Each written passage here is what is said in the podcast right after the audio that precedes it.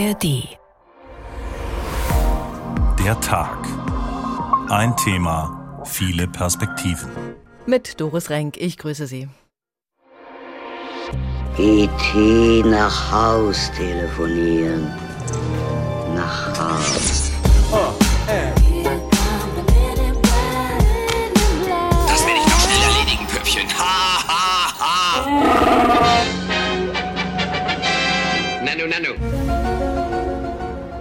Faszinierend. Leben Sie lange und in Frieden. Null Problemo. May the Force be with you. May the force be with you. May the Force be with you. May the force be with you. Goodbye, old friend. May the force be with you. E.T. E.T. E.T. E.T. Glauben Sie daran, dass es intelligentes Leben gibt, irgendwo in den Weiten des Universums? Immer wieder sichten Menschen Dinge am Himmel, die sie für UFOs halten. Als zuletzt ein chinesischer Ballon über die USA zog, dachten viele, es sei Besuch aus dem All. Außerirdische beflügeln unsere Fantasie. Das zeigen nicht nur Filme wie Morg vom Org oder E.T. Die Frage ist, gibt es Leben außerhalb der Erde? Viele Wissenschaftler sind fest davon überzeugt, dass es intelligentes Leben im All gibt. Aber wo? Wie sieht es aus und warum wissen wir nichts voneinander? Oder wissen nur wir nichts von den anderen? Darüber wollen wir mehr erfahren. Nano, Nano, auf der Suche nach Außerirdischen, so haben wir die Sendung genannt. Für alle, die den Morg vom Planeten Org nicht kennen, Nano, Nano war seine Grußformel in der amerikanischen Serie, die von 1978 bis 1982 lief. Morg wird gespielt von Robin Williams. Jeder dritte Amerikaner ist überzeugt, dass Außerirdische die Erde besuchen. Im Pentagon gibt es ja auch eine Taskforce, die sich mit Unidentified Aerial Phenomena beschäftigt, kurz UAP. Das ist in der Wissenschaft der gängige Begriff, denn UFO ist ja die Bezeichnung für das Unidentified Flying Object. Und ob es Objekte sein müssen, ist ja völlig unklar.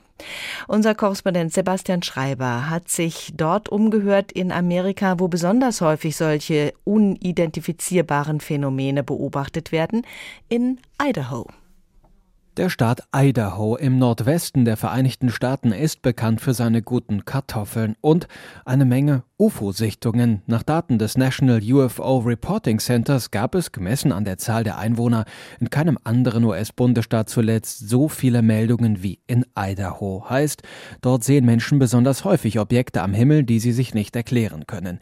Wie kommt das? Dazu der Physiker Brian Jackson von der Universität Boise in Idaho im Interview mit dem Lokalsender KTVB.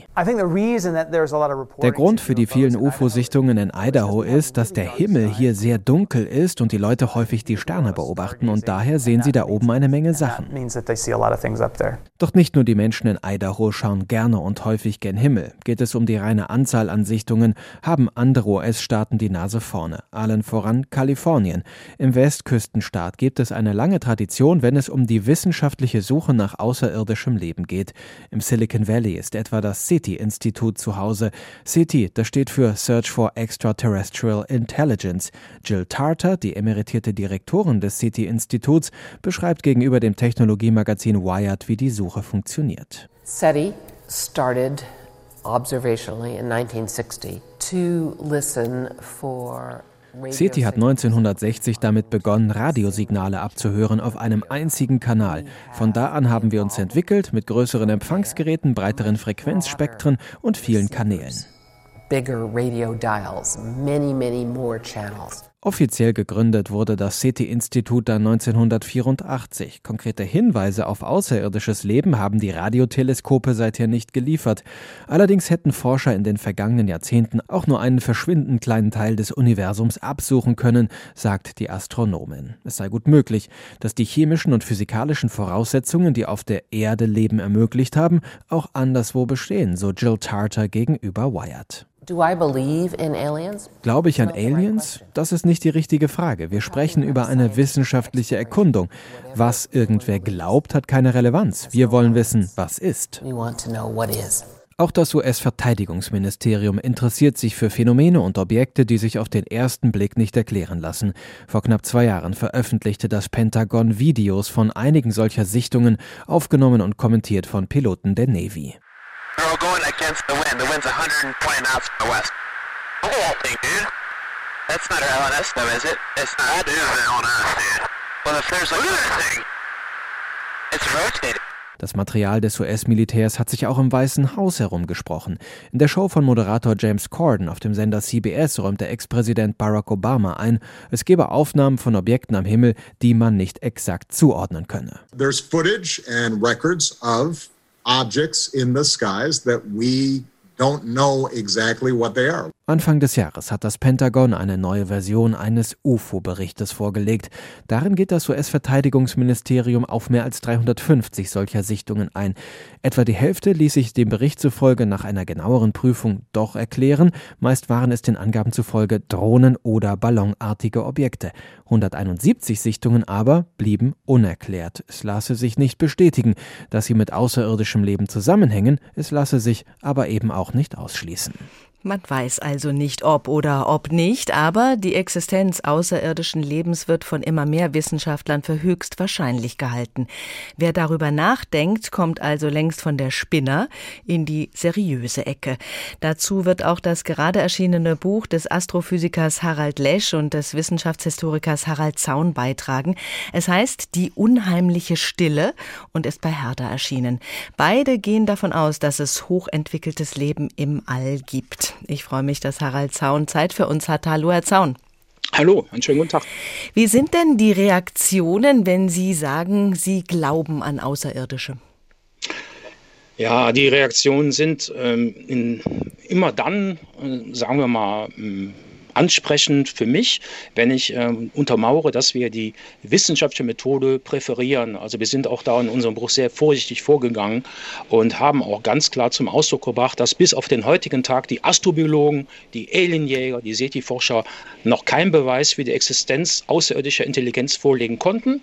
Wir haben keine Alienleiche, kein Artefakt, kein Monolith wie in dem Science-Fiction-Film 2001, A Space Odyssey. Wir haben noch keine fliegende Untertasse, keine Funkbotschaft, aber auch kein Lasersignal von ET.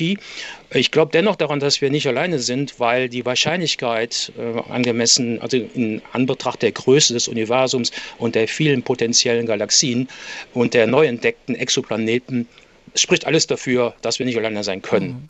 Das müssen wir uns ein bisschen genauer anschauen mit Ihrer Hilfe. Was weist denn darauf hin, dass es sie gibt, möglicherweise die Außerirdischen? Es gibt ja ständig neue Erkenntnisse aus dem All.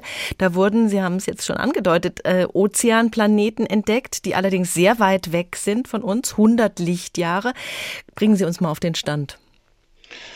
Ja, wir haben bislang also ungefähr 5400 bestätigte Exoplaneten, also, also jene Planeten, die außerhalb der Erde existieren. Und viele von denen existieren auch in habitablen Zonen. Ich möchte Ihnen, das ist ja immer, äh, emotionale Dinge sind ja immer wichtig, mehr hat nämlich der bekannte, berühmte Planetenforscher Michel Major, der den ersten Exoplaneten zusammen mit Didier Queloz entdeckt hat, 1995, hat mir 2011 in die Augen gesagt, im Rahmen eines Interviews, Herr Zaun, jeder Stern in unserer Milchstraße besitzt Exoplaneten, also Planeten. Und jeder davon hat erdähnliche Planeten. Und jeder davon hat erdähnliche Planeten in habitablen Zonen. Das sind also jene Zonen, in denen ein Planet in der Lage ist, flüssiges Wasser zu konservieren, was wiederum eine wichtige Voraussetzung für die Ausbildung von Leben, vom biologischen Leben ist, so wie wir es kennen und schätzen. Und ausgehend von dieser Extrapolation, wenn Sie das hochrechnen, dann kommen Sie auf Billionen von erdähnlichen Planeten. Und jetzt können Sie das Ganze mal multiplizieren mit 200 Milliarden.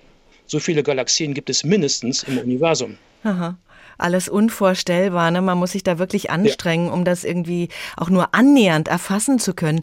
Welche Methoden machen es denn möglich, sowas inzwischen zu entdecken? Also die Suche nach Leben im All teilt sich ja in zwei Bereiche auf. Man versucht erstmal vielleicht extremophile Bakterien zu entdecken oder man versucht äh, Biosignaturen in den äh, Atmosphären von Exoplaneten zu finden. Das kann man mit, äh, mit starken Teleskopen und Spektrographen oder Die von uns präferierte Version sind natürlich die Suche nach außerirdischen Funksignalen respektive Lichtsignalen. Und das ist eben SETI, Search for Extraterrestrial Intelligence. Und unser Buch hat den Schwerpunkt darauf gelegt, nach äh, solchen außerirdischen Kulturen zu suchen. Und da gibt es Anstrengungen seit 1960, gibt es Suchprogramme, summa summarum 150 Stück haben stattgefunden. Viele unbekannte militärische Suchaktionen wahrscheinlich auch noch. Aber ich denke mal, ähm, jede Menge Anstrengungen, die aber niemals global vernetzt waren. Es gibt keine supranationale ähm, Suchanstrengung und die meisten Objekte oder sagen wir, die meisten Suchaktionen standen unter einem schlechten Stern. Und zwar der Pleitegeier war der ständige Begleiter. Die stehen unter großem finanziellen und großem Zeitdruck. Das Ganze kostet nämlich auch jede Menge Geld. Mhm. Was ist denn konkret in den letzten Jahrzehnten unternommen worden, um Außerirdische zu finden? Ja, man hat natürlich erstmal versucht, in, in, den erdnahen, im erdnahen Bereich, sagen wir mal, bis zu 100 Lichtjahren, bis zu 1000 Lichtjahren versucht, Radiosignale von anderen Welten aufzufangen. Bislang gibt es keinen Treffer. Dann hat man versucht nach Lichtsignalen. Das ist Optical SETI, das ist die, das zweite Standbein von SETI auch kein Treffer. Dann hat man äh, versucht, nach Dyson-Sphären zu suchen. Wir gehen jetzt schon wirklich in einem in, in sehr, es wird jetzt sehr fachspezifisch, denn es wurde auch versucht, nach Artefakten auf dem Mond zu suchen. Ich erinnere an diesen wundervollen Film von Arthur C. Clarke, äh, basiert auf seinem Kurzroman äh, Sentinel, 2001 äh, Odyssee im Weltraum. Da ist es ja, das Artefakt wird ja aus dem Mondboden herausgegraben. Mhm. Und äh, dass diese Anstrengung gibt es tatsächlich. Man sucht auch nach Artefakten, und nach sogenannten von Neumann Bracewell-Sonden, die sich irgendwo versteckt haben könnten, sagen wir mal im Asteroidengürtel. Und es gab ernsthafte Anstrengungen, die haben sogar versucht, und, und zwar auf wissenschaftlicher äh, Methodik beruhend, haben die versucht, nach äh, Tritium-Spuren äh, Ausschau zu halten. Das würde entstehen bei der Annihilation ähm, und ähm, wenn also, sagen wir mal, über also lichtschnelle Raumschiffe durch unser Sonnensystem fliegen würden, also die haben eine ganze Menge Fantasie. Mhm. Das Ganze ist natürlich auch für viele sehr grenzwertig, muss ich auch selber konzidieren. Aber es hat dennoch eine seriöse Basis, weil äh, diese SETI-Community hat natürlich ein Legitimationsproblem, aber es gab 1982 gab es den großen Paradigmenwechsel. Da haben die äh, tatsächlich eine Petition unterschrieben, 70 bekannte namhafte Wissenschaftler, Nobelpreisträger. Im Science Magazine gab es eine Petition und verkürzt war die, war die Botschaft, wir müssen nach außerirdischen Funksignalen suchen. Das ist die einzige Option, die wir haben, um mit intelligenten Kulturen in Kontakt zu treten. Mhm. Warum sollten wir auch die Einzigen sein, wenn es so viele Galaxien gibt, wie Sie es beschrieben haben? Ja. Wie ist das denn zeitlich gesehen? Also könnte sich schon wesentlich früher als bei uns auf der Erde irgendwo intelligentes Leben gebildet haben? Ja, unser gemeinsamer Ursprung ist ja der Urknall, der Big Bang. Äh, mhm. Der hat ja vor 13,82 Milliarden Jahren stattgefunden. Es war kein Ereignis übrigens, weil ein Ereignis kann ja nur einer bereits bestehenden Vierdimensionalität stattfinden. Also der Urknall hat ja Raum, Zeit, Materie, Antimaterie und unbekannte andere Energieformen kreiert und generiert. Aber 380.000 äh, Jahre danach entstand der Wasserstoff und im Zuge der sogenannten stellaren Nukleosynthese entstanden in den Sternen die schweren Elemente, aus denen wir bestehen. Das heißt, wir sind alle Kinder des Urknalls des Wasserstoffs, wir sind aber zugleich Abkömmlinge der Sonnen. Und das gilt ja für Außerirdische genauso. Also wir haben einen gemeinsamen Ursprung. Wir, haben eine, wir bestehen alle aus Materie. Und wir wissen ja von unserem Planeten, es gibt eine enorme Diversität in der Flora und Fauna. Bereits 99,9 Prozent aller Arten sind schon wieder gegangen. Sie sind mhm im Zuge von Impact-Ereignissen, von Katastrophen sind sie von unserem Planeten verschwunden. Anderen Zivilisationen wird es nicht anders ergehen. Die werden auch zu kämpfen haben mit den kosmischen Großereignissen, die hochgradig gefährlich sind für jede Zivilisation. Und natürlich haben wir noch das Damoklesschwert eines atomaren Krieges über unserem Haupt schweben. Also wir sind auch äh, sicherlich selbst, es liegt in unserer Hand, ob wir überleben oder nicht. Das gilt für andere Zivilisationen genauso. Und ich finde das super interessant. Das ist ein spannendes Thema, das auch in der, in der großen Greenback-Konferenz 1961, darauf gehen wir in unserem Buch auch ein, ein zentrales Thema war. Der L-Faktor, Longevity-Faktor. Wie lange überlebt eine Zivilisation, die das atomare Stadium erreicht hat? Das ist eine sehr spannende Frage, die uns natürlich sehr umtreiben muss in Zukunft. Die unheimliche Stille, so haben Sie Ihr Buch genannt. Warum mhm. unheimliche Stille? Naja, der rote Faden, der sich durch unser Buch zieht, wird von Kapitel zu Kapitel immer dunkler und er spannt sich. Und am Ende geben wir eine richtig dystopische Antwort auf die ähm, unheimliche Stille. Warum, weshalb? Also es gibt wirklich ähm, ja, einen sehr, sehr tristen und ja, wie soll ich sagen, spannenden Grund, warum die anderen schweigen. Die meisten Zivilisationen. Wichtig, und das ist ganz wichtig, wenn wir von einer Million Zivilisationen ausgehen, das ist unsere Prämisse. Wir zitieren Carl Sagan, einen ganz bekannten Astrophysiker und Seetepionier. Eine Million Kulturen in unserer Milchstraße binnen eines Zeitraums von fünf Milliarden Jahren haben gelebt, leben, leben oder werden leben. Wir vermeiden den Begriff der Zeit gleich. Es gibt nichts Zeitgleiches in der Physik, sondern alle leben in ihrer Raum- und Zeitblase. Und wenn so viele Kulturen existieren, werden auch werden es unfassbare viele verschiedene Gründe geben, warum die anderen schweigen. Die mhm. schweigen niemals aus dem gleichen Grund und alle senden nicht aus dem gleichen Grund. Jeder hat andere Motive. Das ist ein sehr weites Feld. Die Kommunikation mit den Außerirdischen, das werden wir gleich noch vertiefen. Herr Zaun, bis hierhin erstmal vielen Dank und wir hören rein in Stanislav Lems Buch Die Sterntagebücher des Weltraumfahrers Ion Tichy. Die achte Reise ist es. So war es nun doch geschehen. Ich war Delegierter der Erde bei der Organisation der Vereinigten Planeten oder genauer Kandidat, obwohl auch das nicht ganz zutraf, denn die Vollversammlung sollte nicht meine Kandidatur, sondern die der gesamten Erdbevölkerung beraten. In meinem ganzen Leben hatte ich nicht solch einen Lampenfieber gehabt. Die ausgetrocknete Zunge schlug wie ein Pflock gegen die Zähne, und als ich aus dem Astrobus stieg und über den roten Teppich ging, wusste ich nicht, ob der so weich unter mir nachgab oder ob es meine Knie waren. Es war mit Ansprachen zu rechnen, und ich hätte nicht ein Wort hervorbringen können, die Kehle war mir wie ausgedorrt. Als ich vor Aufregung nun eine große leuchtende Maschine mit verchromten Ausschank und kleinen Schlitzen für die Münzen erblickte, warf ich so schnell wie möglich eine hinein und hielt den Becher der Thermosflasche, den ich vorsorglich bei mir führte, unter den Hahn. Das war der erste interplanetare diplomatische Fauxpas der Menschheit auf dem Parkett der Milchstraße, denn der scheinbare Automat für Sodawasser erwies sich als der Stellvertreter des turkanischen Delegationsleiters in voller Gala. Später mehr von der, vom Sternentagebuch.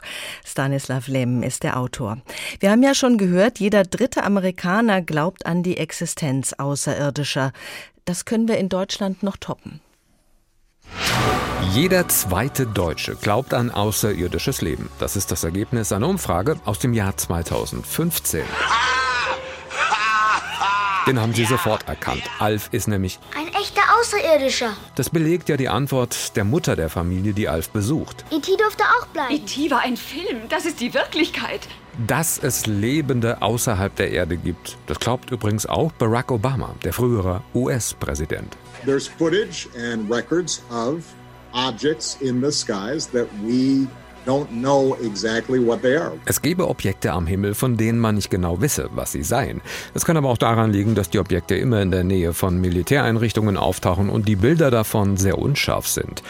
Und doch gibt UFO-Forscher Hans-Jürgen Köhler aus Mannheim zu bedenken. Ich kann einfach sagen, bisher waren sie noch nicht da. Dass es heute Abend passieren kann, kann ich nicht ausschließen. Ich glaube nicht, dass Sie bis heute Abend warten müssen. Es gibt sie längst, wenn wir noch genauer hinschauen.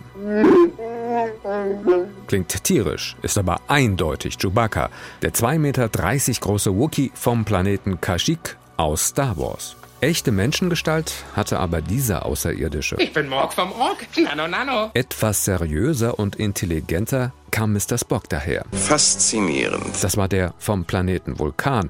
Die Liste ließe sich unendlich fortsetzen. Apropos unendlich, Sie wissen ja noch. Der Weltraum.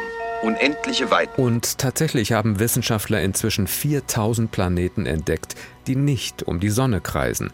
Da wäre genügend Platz für die anderen. Glauben Sie aber nie, wenn ein Außerirdischer zu Ihnen sagt, zu Haus telefonieren. Die Verbindung dorthin würde mit den irdischen Telefonanbietern nie gelingen. In Deutschland schon gar nicht. Dabei hatten wir ja schon seit 1966 Kontakt aufgenommen. Im Raumschiff Orion heißen die Außerirdischen Frogs. Ich glaube nicht, dass die Frogs uns angreifen werden, sagt Commander Cliff Alistair McLean und bekämpft sie am Ende doch. Sie wissen ja. Was heute noch wie ein Märchen klingt, kann morgen Wirklichkeit sein. Deswegen immer Augen auf, die Außerirdischen sind garantiert da. Irgendwo. Matthias Dächer über unser Bild von Außerirdischen. Harald Zaun, Co-Autor des gerade erschienenen Buches Die unheimliche Stille, das er zusammen mit dem Astrophysiker Harald Lesch geschrieben hat. Matthias Dächer hatte eben diesen doch deutlich hörbaren satirischen Unterton in seinem Beitrag. Sie gehen ganz ernsthaft an das Thema ran. Anrufen geht nicht. Das haben wir gerade auch nochmal gehört. Wie also Kontakt aufnehmen mit dem Leben, das wir im All vermuten. Natürlich bedarf es einer großen Portion Optimismus. Das ist schon, schon ganz klar. Wir haben ja eben Barack Obama gehört, das war am 17. Mai 2021 in der James Corden Show, Late, Late Night Show. Und da waren wir alle von den Socken, dass er so freizügig und äh, ganz relaxed in seinem Wohnzimmer in Washington, D.C. mal so ein bisschen parliert und fabuliert hat über Außerirdische. Und zum ersten Mal der amerikanische Präsident konzidiert, ja, wir haben diese Objekte vom Schirm, wir können uns die Flugbewegung nicht erklären und die, äh, das ganze Verhaltensmuster ist unerklärlich erklärlich. Das war schon mal ein starkes Stück, wie ich fand. Und ähm, unabhängig von seiner, von seiner äh, Aussage gibt es ja auch jede Menge andere seriösen Zeugenberichte. Aber sie müssen sich alle an der wissenschaftlichen Methode messen lassen. Und es gibt den sogenannten Carl Sagan Standard. Extraordinary claims require extraordinary evidence. Also mit anderen Worten, wer eine starke Behauptung ins Feld führt, muss mit ebenso einen starken Beweis aufwarten. Fakt ist, den gibt es nicht. Und dann kann auch der Kollege das Ganze mit einem seriösen, oder nein, mit einem, Sie meinten ja mit einem leicht ironischen Unterton, mhm. kann er das Ganze würzen. Das ist auch in Ordnung. Ich finde, wenn man wissenschaftlich vorgeht, und das machen die SETI-Forscher schon seit 1960, ist man auf der sicheren Seite. Und es wird wohl keinen Dialog geben. Denn bedenken Sie, ein Lichtsignal, sagen wir mal, wir bekämen eine Funkbotschaft vom, vom Vega-System 25 Lichtjahre entfernt. Wir könnten frühestens in 50 Jahren eine Antwort erhalten. Wir würden es antworten und müssen dann nochmal 25 Jahre warten. Also man braucht einen langen Atem, wenn überhaupt wir in Kontakt treten, treten könnten via Funkwellen. Es gibt noch die Laseroption oder es gibt das sogenannte Begegnungsszenarium, also dass man sich wirklich vis-à-vis, -vis, also leibhaftig begegnet. Also das ist ja ein Szenarium, das in unfassbar vielen Science-Fiction-Filmen oder Science-Fiction-Romanen durchgespielt wurde. Und wir erinnern uns alle an das Aussehen der Außerirdischen, die meist, meist bösartig rüberkommen, wie bei Independence Day oder Mass Attacks etc.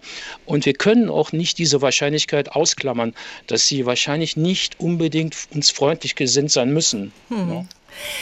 Das regt natürlich alles unsere Fantasie sehr an. Wir haben Vorstellungen, die natürlich auch durch die Filme geprägt sind, äh, ja. wie wir uns die Außerirdischen vorstellen. Man merkt da aber sehr schnell, dass wir doch äh, dazu neigen, die zu vermenschlichen in irgendeiner Form. Ne? Was bleibt uns auch? Also unsere Fantasie ist ja dann doch letztlich auch begrenzt. Wir können schlecht über das hinausdenken, was wir überhaupt äh, in unserem Erfahrungsbereich haben. Wie wahrscheinlich ist es aus Ihrer Sicht denn, dass tatsächlich äh, ähnliche Formen von Leben entstanden sind auf einem anderen Planeten? Ja, angesichts der hohen Anzahl von außerirdischen Kulturen werden hier und da einige existieren, die uns äh, sehr ähnlich sind. Mhm. Aber es werden auch viele existieren, die uns alles andere als ähnlich sind. Sie hatten ja eben Stanislav Lem zitiert und er hat in seinem Film Solaris, hat er, eine, hat er stellte uns ein Plasmaozean vor. 99,9 Prozent der Materie des Universums, der baryonischen Materie, also die Materie, die wir sehen können, die wir beobachten können, besteht aus Plasma. Und das ist eine intelligente Art und Weise der Interpretation. Das hat übrigens auch Fred Hoyle gemacht äh, in einem Roman. Also mit anderen Worten, die müssen noch nicht mal ähnlich, also ähm, sagen wir mal anthropomorph sein, sondern sie könnten auch geistig sein oder sie haben eine Plasmastruktur. Also sie sind Plasmawesen. Das kann man sich verdammt schlecht vorstellen. Ja, Aber kein Körper, kein Gesicht. Kein Körper, kein Gesicht, äh, wie halt dieser Ozean bei äh, Solaris, ein Plasmaozean, der aber hochgradig intelligent ist und der den Homo sapiens in jeglicher Form überlegen ist. Und äh, The Black, Black, Cloud, das ist der äh, Roman von Fred Hoyle, ein ganz bekannter Astrophysiker, da ist es genauso. Und beide Kontaktszenarien gehen richtig in die Hose. Also ähm, wir, wir werden mehr oder weniger Probleme haben, außerirdische Zivilisation zu verstehen. Kennen Sie den Film Arrival aus dem Jahre 2016? Hier gibt es auch ein großes Kommunikationsproblem, weil diese Außerirdischen eine andere Zeitlogik haben. Sie können sich an die Zukunft erinnern. Ich finde das unfassbar. Wir müssen also unfassbare viele Eventu Eventualitäten einfach äh, berücksichtigen. Mhm. Also es gibt so viele Dinge, die können uns so fremdartig sein. Und das hat mal der bekannte äh, Science-Fiction-Autor Arthur C. Clarke von mir eben schon mal zitiert, hat mal gesagt, ein Zitat möchte ich bringen von ihm. Jede hinreichend fortgeschrittene Technologie ist von Magie nicht zu unterscheiden. Okay. Diese Kontaktaufnahme, äh, wo, wie ordnen Sie denn da UFO-Sichtungen ein? Glauben Sie, dass das tatsächlich Kontaktaufnahmeversuche sein könnten? Wenn wir im tiefsten Konjunktiv bleiben, äh, bin ich dabei. Es könnte so sein, aber es gibt eben keinen Beleg und keinen Beweis dafür, dass diese Objekte eine extraterrestrische Herkunft haben. Es gibt andere Erklärungsmöglichkeiten. Übrigens, die, äh, ich kenne einige Leute, die UOP-Fans sind und in dem Bereich forschen, die haben ganz andere, Erklärungsmöglichkeiten für das Phänomen. Also die extraterrestrische Hypothese ist nur eine. Sie ist die wahrscheinlichste, aber Harald Lech und ich, und darauf legen wir großen Wert, wir haben in unserem Buch ganz klar geschrieben, noch liegt hier nichts handfest Handfestes, olfaktorisch, haptisch Erlebbares vor. Wir können nichts am Tisch legen, keine außerirdische Leiche, nichts kann von Labor zu Labor gereicht werden, unabhängig untersucht werden. Wir, wir hängen noch in der Luft. Und solange das der Fall ist, bin ich der Meinung, ich äh, sage, die Objekte sind da, sie haben eine physikalische Realität, sie sind solider Struktur, aber es ist nicht der Beweis dafür, dass sie extraterrestrischer Herkunft sind. Die unheimliche Stille haben Sie Ihr Buch genannt und Sie haben uns ja vorhin schon gesagt, dass das ähm, ziemlich düster wird äh, mit fortschreitender Seitenzahl. Ähm, wenn wir davon ja. ausgehen, dass uns die äh, möglichen fremden Lebewesen, wie auch immer sie aussehen mögen, nicht unbedingt freundlich gesinnt sind. Ähm, wo gehen da Ihre Überlegungen hin? Wie sinnvoll ist es dann überhaupt, dass wir versuchen, Kontakt aufzunehmen? Naja, ich habe eben nicht umsonst äh, die Big Bang Theory ins Spiel gebracht, weil einer meiner großen Vorbilder ist Sheldon Cooper von The Big Bang Theory und er hat ja mal das Wort äh, gesagt, Spoiler-Alarm. Also ähm, wir wollen jetzt auch nicht so viel verraten, aber ich sage Ihnen so viel, wo die These unseres Buches läuft darauf hinaus dass im großen dunklen Wald, und damit meinen wir das Universum, es besser ist, vielleicht weniger zu senden, mehr zu schweigen, damit wir diesen außerirdischen bösen Geist nicht heraufbeschwören. Denn es gibt wohl feindselige Kulturen, die vielleicht nur darauf warten, dass wir zu offen, also zu offen sind und einfach zu viel von uns verraten, schlimmstenfalls die Position unserer Erde, denn dann schicken die uns vielleicht ein Signal und es ist die Büchse der Pandora, die wir dann öffnen. Und äh, das sollten wir vermeiden. Also reserviert, konservativ und ein bisschen entspannt und locker alles mal so beobachten, mal reinhorchen in die Signale, aber sich möglichst ruhig verhalten. Wir sind noch lange nicht so weit. Wir sind noch lange nicht so weit für den First Contact. Wir leisten uns, wir sind 195 Staaten, alle Spinnefeind. Wir haben mehr als 7000 Sprachen, 4300 Religionen. Wir leisten uns einen, einen überflüssigen Rassismus. Frauen werden größtenteils unterdrückt. Wir nutzen das Potenzial nicht. Die würden sich sagen, die sind noch lange nicht weit, so weit für den First Contact. Wir sind noch lange nicht so weit.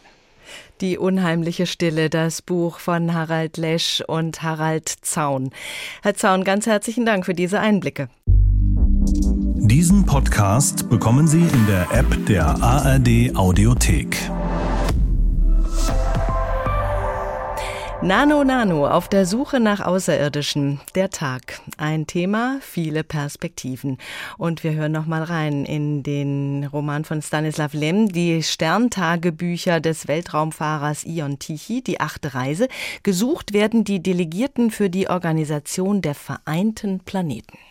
Der Vertreter Tubans schlug auf seinem Pult ein gewaltiges Buch auf. Die Stelle war besonders gekennzeichnet und begann zu lesen.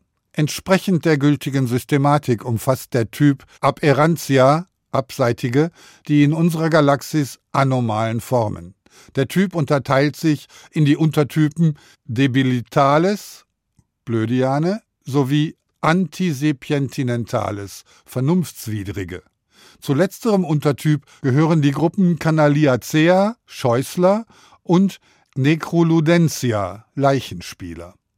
Bei den Leichenspielern unterscheiden wir wiederum die Gattungen Patricidecae, Vatermörder, Matrifegidae, Mutterfresser und Lascivicae, Ekelgeiler oder kurz Geiler.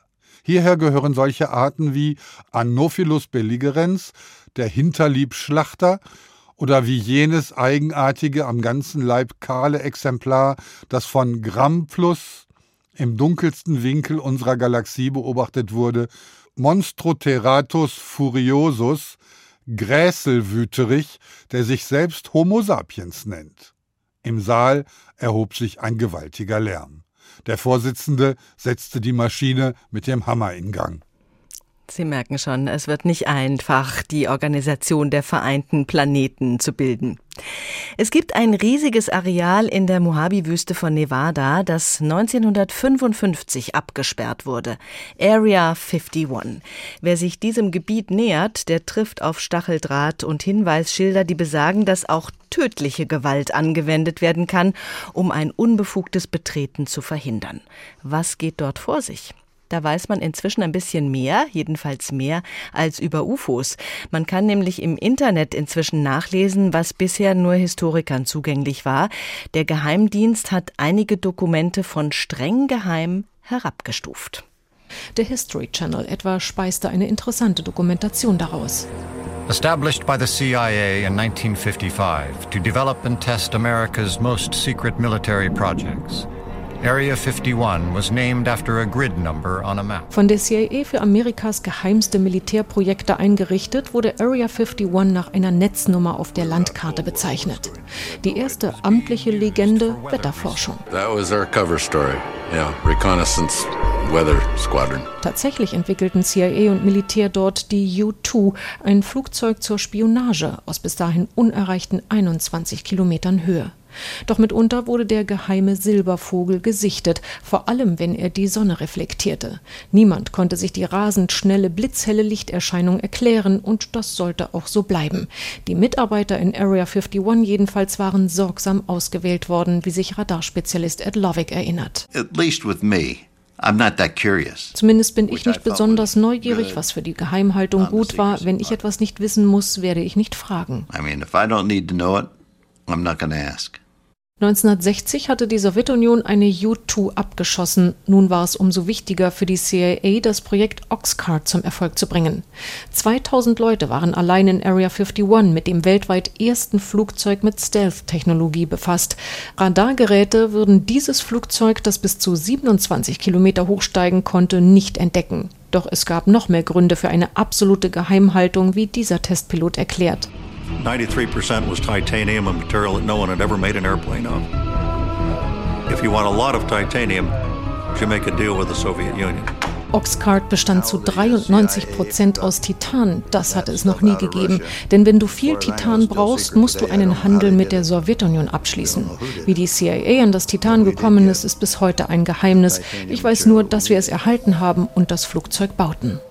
Auch dieses schwarz gefärbte Spionageflugzeug blieb nicht gänzlich unbemerkt und Verschwörungstheorien erhielten weitere Nahrung. Verrückte Geschichten, aber oft mit einem Körnchen Wahrheit, meint der pensionierte Spezialist für Überschallflüge in Area 51, T.D. Barnes.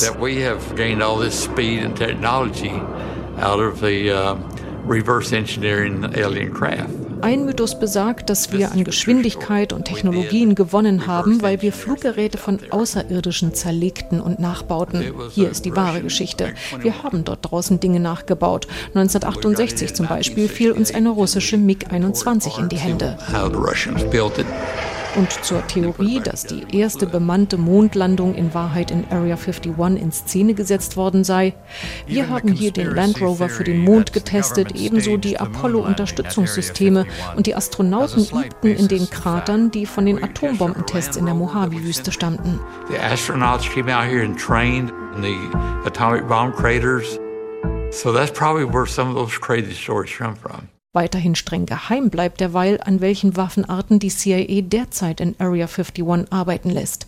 Sicher ist nur, dass das Jahresbudget für sogenannte Black Sites, also hochgeheime Orte und Anlagen wie Area 51, jährlich 50 Milliarden Dollar beträgt.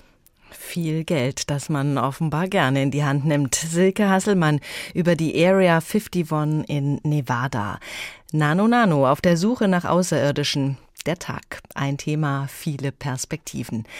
Jetzt nehmen wir eine deutsche Perspektive ein mit André Kramer. Er ist Sprecher der Gesellschaft zur Erforschung des UFO-Phänomens.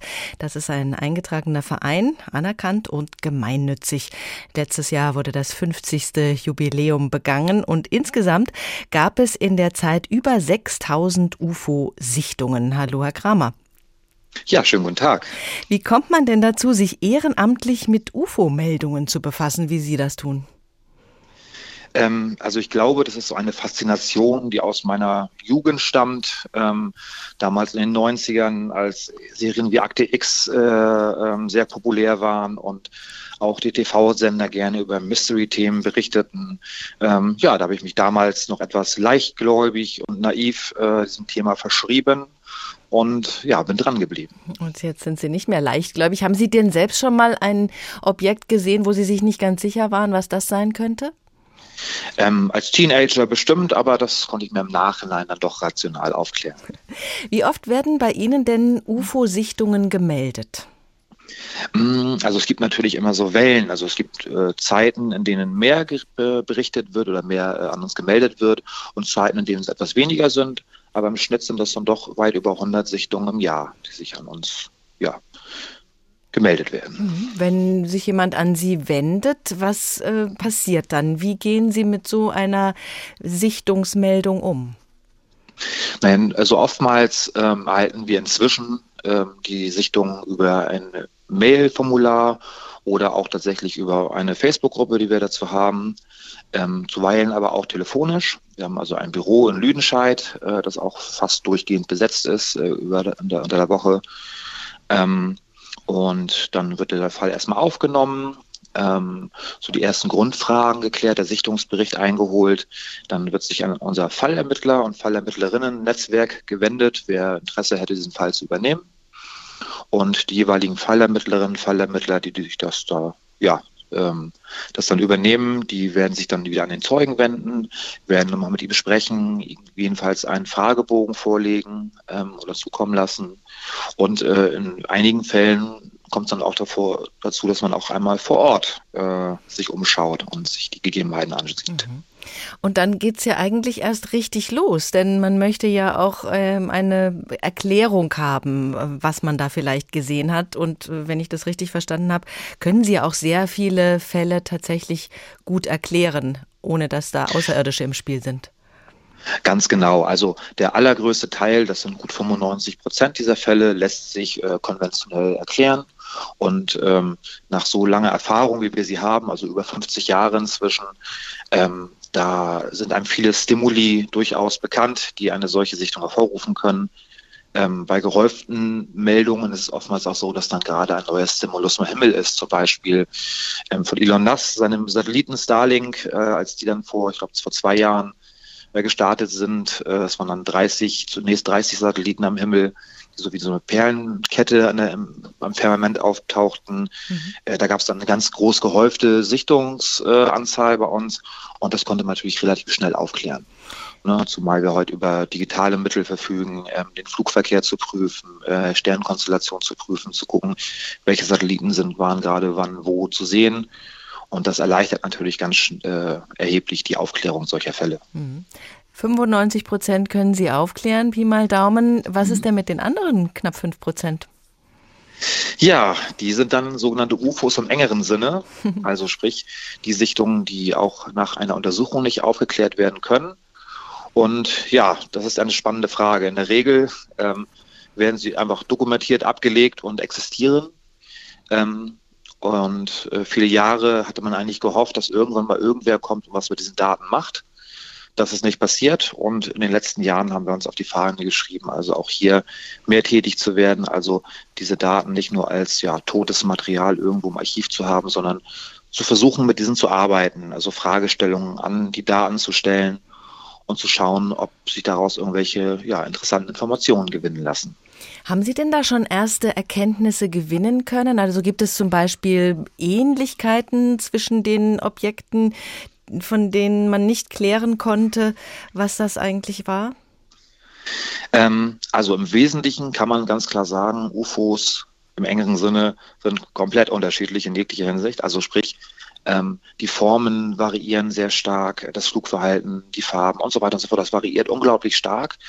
Ähm, aber es gibt so ähm, ja, kleine Übereinstimmung. Also es gibt eine kleine Zahl von Fällen, die dann doch größere Ähnlichkeit untereinander aufweisen. Aber im großen Fundus kann man sagen, ist es auch sehr heterogen, was da äh, im Himmel beobachtet wurde. Was sind das denn für Leute, die sich bei Ihnen melden? Kann man da Ähnlichkeiten feststellen?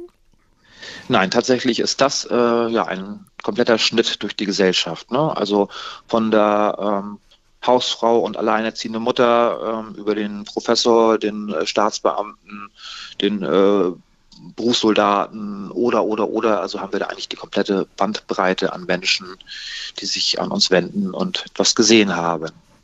Sie versuchen, das wissenschaftlich anzugehen. Wie ist denn Ihre persönliche Haltung zu äh, dem möglichen außerirdischen Leben? Glauben Sie, es gibt Aliens? Ähm, ich würde diese, diese Frage gerne zweiteilen. Mhm. Ähm, Machen Sie? also, ähm, ich glaube schon, also nein, ich, ich habe einen persönlichen Glauben, doch, ich glaube schon, dass wir nicht alleine sind ähm, obgleich ich ganz objektiv sagen muss, ähm, ich finde diese Frage schwer zu beantworten, da wir bis heute nicht genau wissen, wie das Leben auf der Erde überhaupt entstanden ist.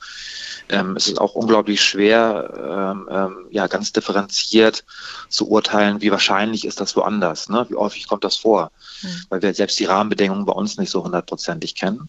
Und das andere sind wieder die UFOs, ähm, die ja zunächst einmal einfach das sind, was wir uns nicht erklären können. Ne? Und wenn ich jetzt sage, äh, das waren Aliens, dann ist das eine sehr austauschbare Erklärung. Und ähm, andere Kolleginnen und Kollegen würden jetzt sagen, nein, das ist Geheimtechnologie, das sind Zeitreisende oder die lassen sich am Ende doch alle aufklären. Also da gibt es dann ja eine große Bandbreite und es ist komplett austauschbar.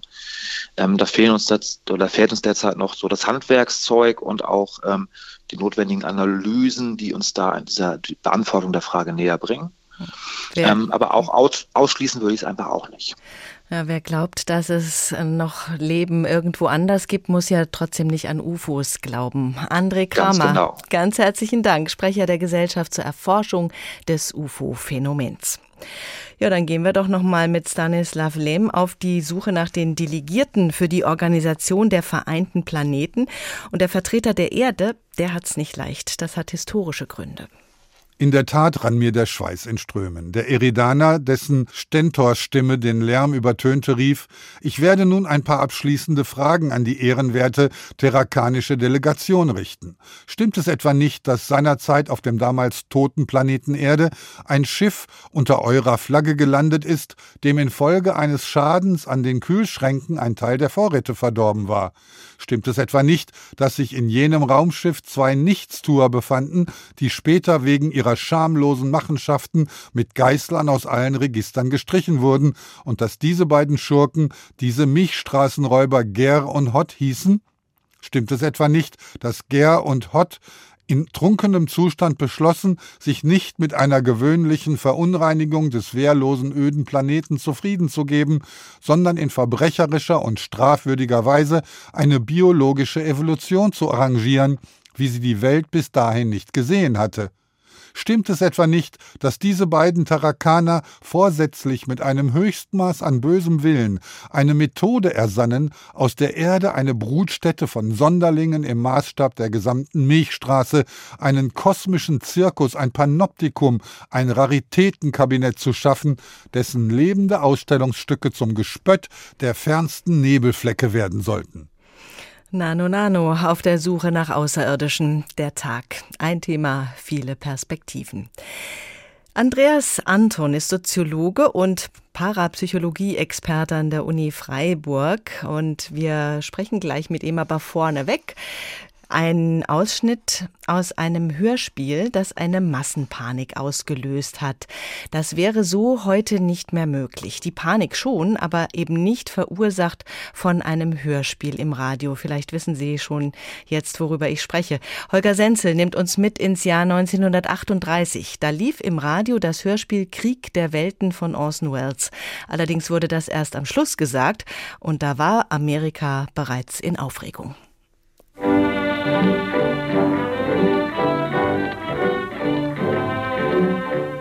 Es begann ganz harmlos. Nach den 20 Uhr Nachrichten brachte der Sender CBS, wie an jedem Sonntagabend, Tanzmusik.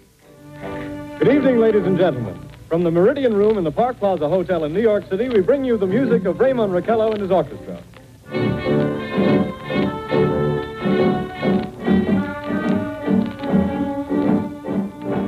Einige Minuten später die erste Sondermeldung. Das Observatorium in Princeton hatte seltsame Explosionen auf dem Mars beobachtet. Auch das noch nicht sonderlich aufregend. Ladies and gentlemen, we interrupt our program of dance music to bring you a special bulletin from the Intercontinental Radio News. At 20 minutes before 8 Central Time, Professor Farrell of the Mount Jennings Observatory, Chicago, Illinois, Erst ganz allmählich wurde es dramatisch. Ein Interview mit Professor Pearson von der Sternwarte Princeton wurde eingeblendet. Der Wissenschaftler äußerte die Vermutung, es könne intelligente Lebewesen auf dem Mars geben. Dann wurde das erste Raumschiff der Außerirdischen bei Grover's Mill in New Jersey gesichtet. Der Moderator übergab an Reporter Carl Phillips. We now return you to Carl Phillips at Grover's Mill. Ladies and gentlemen, ladies and gentlemen, here I am. Those creatures know what that means. What anything means. Wait a minute, something's happening. Humped shape is rising out of the pit. I can make out a small beam of light against a mirror. What's that? There's a jet of flame springing from the mirror and it leaps right at the advancing men. It strikes them head on. Lord, they're turning into flames. Now the whole field's caught up by the woods, the barns, the, the gas tanks, tanks of the automobiles spreading everywhere. Coming this way now, about 20 yards to my right.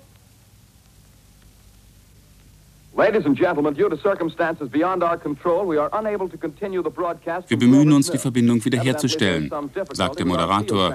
Und dann geht Orson Welles in die Vollen. Überall in den USA werden UFOs gesichtet. Die Nationalgarde setzt sich in Bewegung, doch die gesamte Armee wird buchstäblich ausradiert von den Marsmenschen. Vom Dach des Rundfunkgebäudes schildert ein röchelnder Reporter die Zerstörung New Yorks. Als eine halbe Stunde später der CBS-Sprecher darauf hinweist, wir übertragen das Hörspiel Krieg der Welten, ist es schon zu spät. Hunderttausende Amerikaner flüchten in Panik aus ihren Häusern. Alte Gasmasken werden aus den Schränken geholt und Priester aus den Betten geklingelt von Leuten, die vor dem Weltuntergang noch beichten wollen. Warum ein Hörspiel beinahe anderthalb Millionen Menschen in Panik versetzte?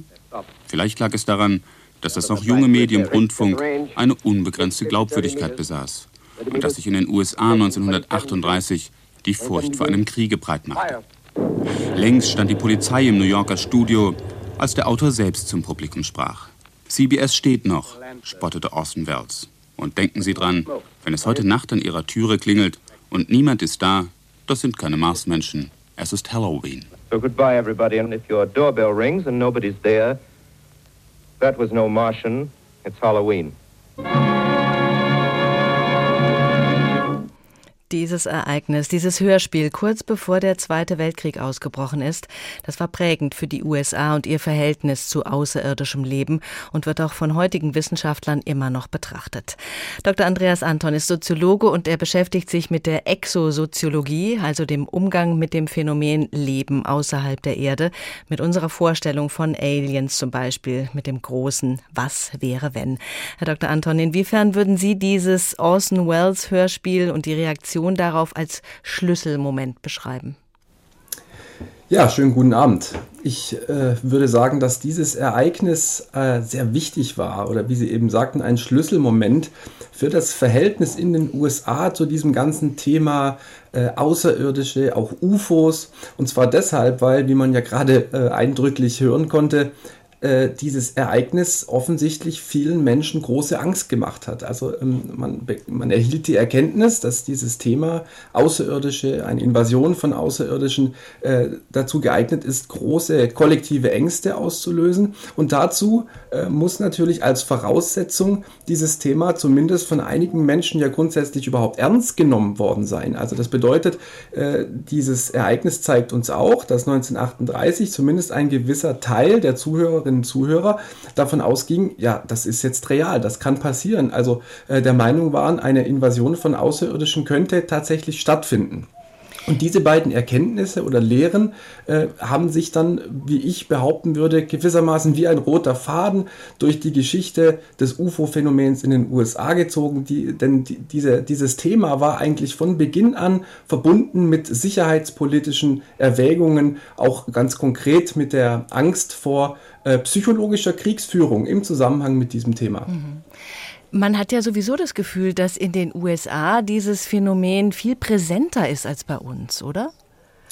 Ja, dieses, äh, das ist nicht nur ein Gefühl, sondern es ist tatsächlich so. Also alleine in der Popkultur, und da haben wir jetzt in der Sendung auch schon einige Beispiele gehört, ähm, ist dieses Thema Außerirdische in den USA unheimlich präsent. Sie hatten ja auch schon Bevölkerungsumfragen zitiert. Also viele Menschen in den USA interessieren sich für dieses Thema, begeistern sich auch für dieses Thema, halten es eben für möglich, dass es Außerirdische gibt und dass diese uns eben vielleicht auch mit Raumschiffen oder eben mit diesen sogenannten UFOs besuchen. Und auch das ähm, zieht sich eben durch die Jahrzehnte. Also man kann sagen, insgesamt äh, spielt dieses Thema in den USA einfach eine größere Rolle als in anderen Ländern und zwar sowohl popkulturell als auch in der Wissenschaft. Aber auch bei uns glaubt jeder Zweite an außerirdisches Leben. Wie ist das denn über die Zeit? Äh, wie, welche Bilder haben wir uns gemacht? Wie haben sich diese Bilder von außerirdischem Leben verändert? Ja, Außerirdische spielen im Denken der Menschen schon seit sehr langer Zeit eine große Rolle. Also man kann wirklich sehr weit zurückgehen bis in die Antike. Dort gab es schon erste Überlegungen, könnte es denn auf anderen Gestirnen, also sprich auf anderen Planeten auch Leben geben? Wie könnte denn dieses Leben aussehen?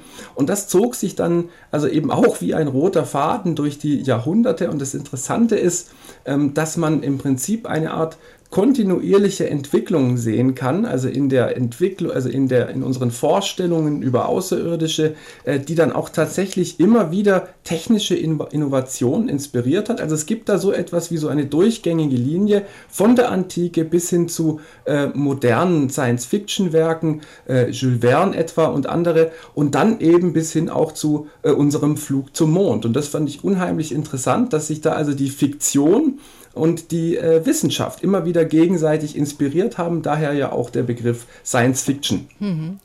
Wenn wir an Außerirdische denken, dann denken viele zunächst an E.T. Zum, zum Beispiel. Das war ja jetzt eher so eine knuffige Figur, aber ja. fiktionale Außerirdische sind häufig böse. Ne?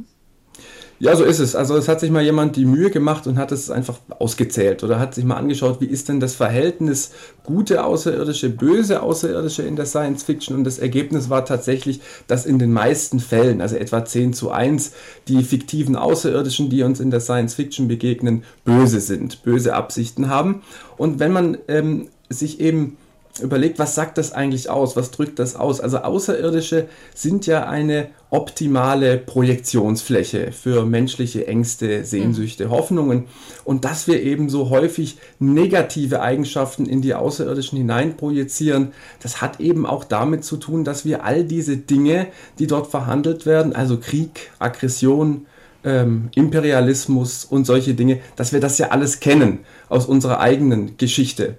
Und insofern sind unsere Geschichten über Außerirdische eben immer auch ein Spiegel unserer selbst. Das heißt, wir denken, die anderen sind auch nicht besser als wir. Wir haben Angst, dass die anderen gegebenenfalls auch so sein könnten wie wir, richtig. Wir haben in der Sendung viel darüber gesprochen, äh, ob Außerirdische vielleicht auch versuchen könnten, mit uns Kontakt aufzunehmen. Das geht ja in diesen UFO-Bereich. Äh, dass es aber auch Gründe dafür, gute, gute Gründe dafür gibt, die Füße stillzuhalten und keinen Kontakt aufnehmen zu wollen. Wie sehen Sie das? Ja, da stimme ich dem Kollegen Zaun eigentlich äh, zu 100 Prozent zu.